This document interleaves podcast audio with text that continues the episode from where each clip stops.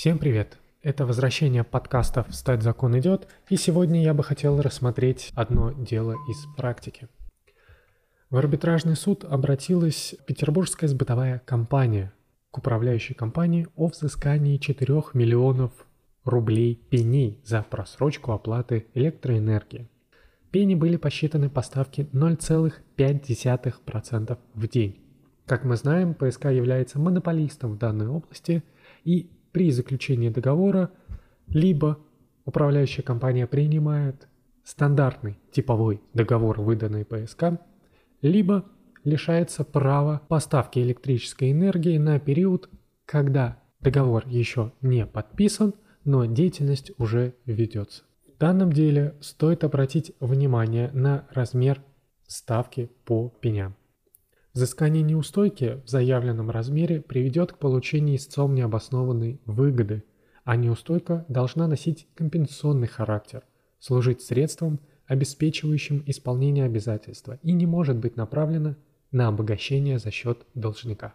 Кроме того, данный процент неустойки чрезмерно высокий, выше применяемого в деловом обороте. Для того, чтобы снизить размер пеней, и не только в данном случае, но и в любом другом, нужно применить статью 333 Гражданского кодекса.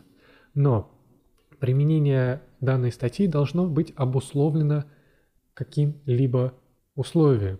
Например, что ставка завышена, либо истец иным образом злоупотребляет своим правом на взыскание неустойки. В данном случае положение договора в части размера пени противоречит положению действующего законодательства Российской Федерации.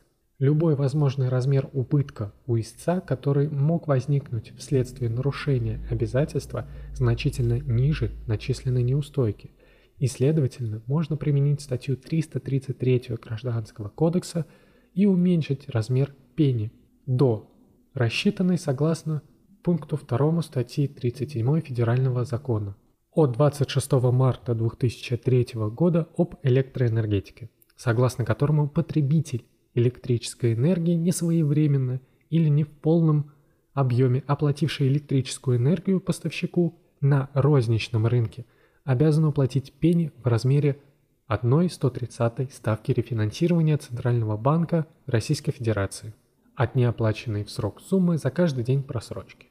Важно, что ставка рефинансирования Центрального банка Российской Федерации действующая на день фактической уплаты задолженности. Также можно надавить на то, что ПСК является монополистом в части продажи электрической энергии. Любые предложения об изменении типового договора воспринимаются отрицательно. И следовательно, так как невозможно сменить поставщика электрической энергии, не остается иного выбора, как согласиться на условия, предлагаемые истцом. То есть в данном случае управляющая компания выступает как экономически слабая сторона в договоре. В силу пункта 1 статьи 422 Гражданского кодекса договор должен соответствовать обязательным для сторон правилам, установленным законом или иным правовым актами, действующим на момент его заключения.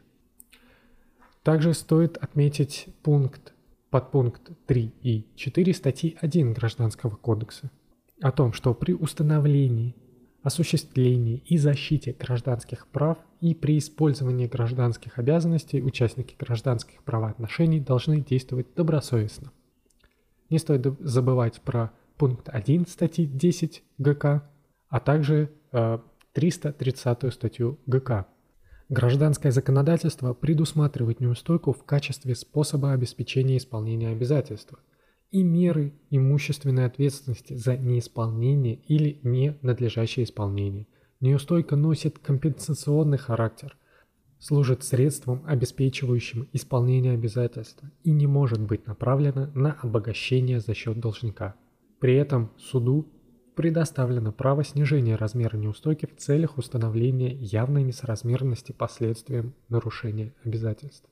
Степень соразмерности, заявленной истцом неустойки, последствием нарушения обязательства является оценочной категорией, в силу чего только суд вправе дать оценку указанному критерию, исходя из своего внутреннего убеждения и обстоятельств конкретного дела, как того требует положение статьи 71 Арбитражного процессуального кодекса. В соответствии с правовой позицией Конституционного суда Российской Федерации, сформировавшейся при осуществлении конституционно-правового толкования статьи 333 Гражданского кодекса, предоставленная судом возможность снижать размеры неустойки в случае ее чрезмерности по сравнению с последствиями нарушений обязательств является одним из правовых способов, предусмотренных законом, которые направлены против злоупотребления правом свободного определения размера неустойки. То есть по существу на реализацию требований части 3 статьи 17 Конституции РФ, согласно которой осуществление прав и свобод человека и гражданина не должно нарушать прав и свобод других лиц. При применении данной нормы судом суд обязан установить баланс между применяемой к нарушителю мерой ответственности неустойки и оценкой действительного, а не возможного размера ущерба – причиненного в результате конкретного правонарушения. Это сказано в определении Конституционного суда от 21.12.2000 года номер 263-О. Так что, учитывая статьи 1, 10, 333, 395, 422 Гражданского кодекса, ФЗ об электроэнергии и статьи 131 Арбитражного процессуального кодекса, можете попросить суд применить статью 333 Гражданского кодекса, уменьшить размер неустойки и в просительной части в удовлетворении оставшихся требований попросить отказать. На этом все. Спасибо. До скорых встреч.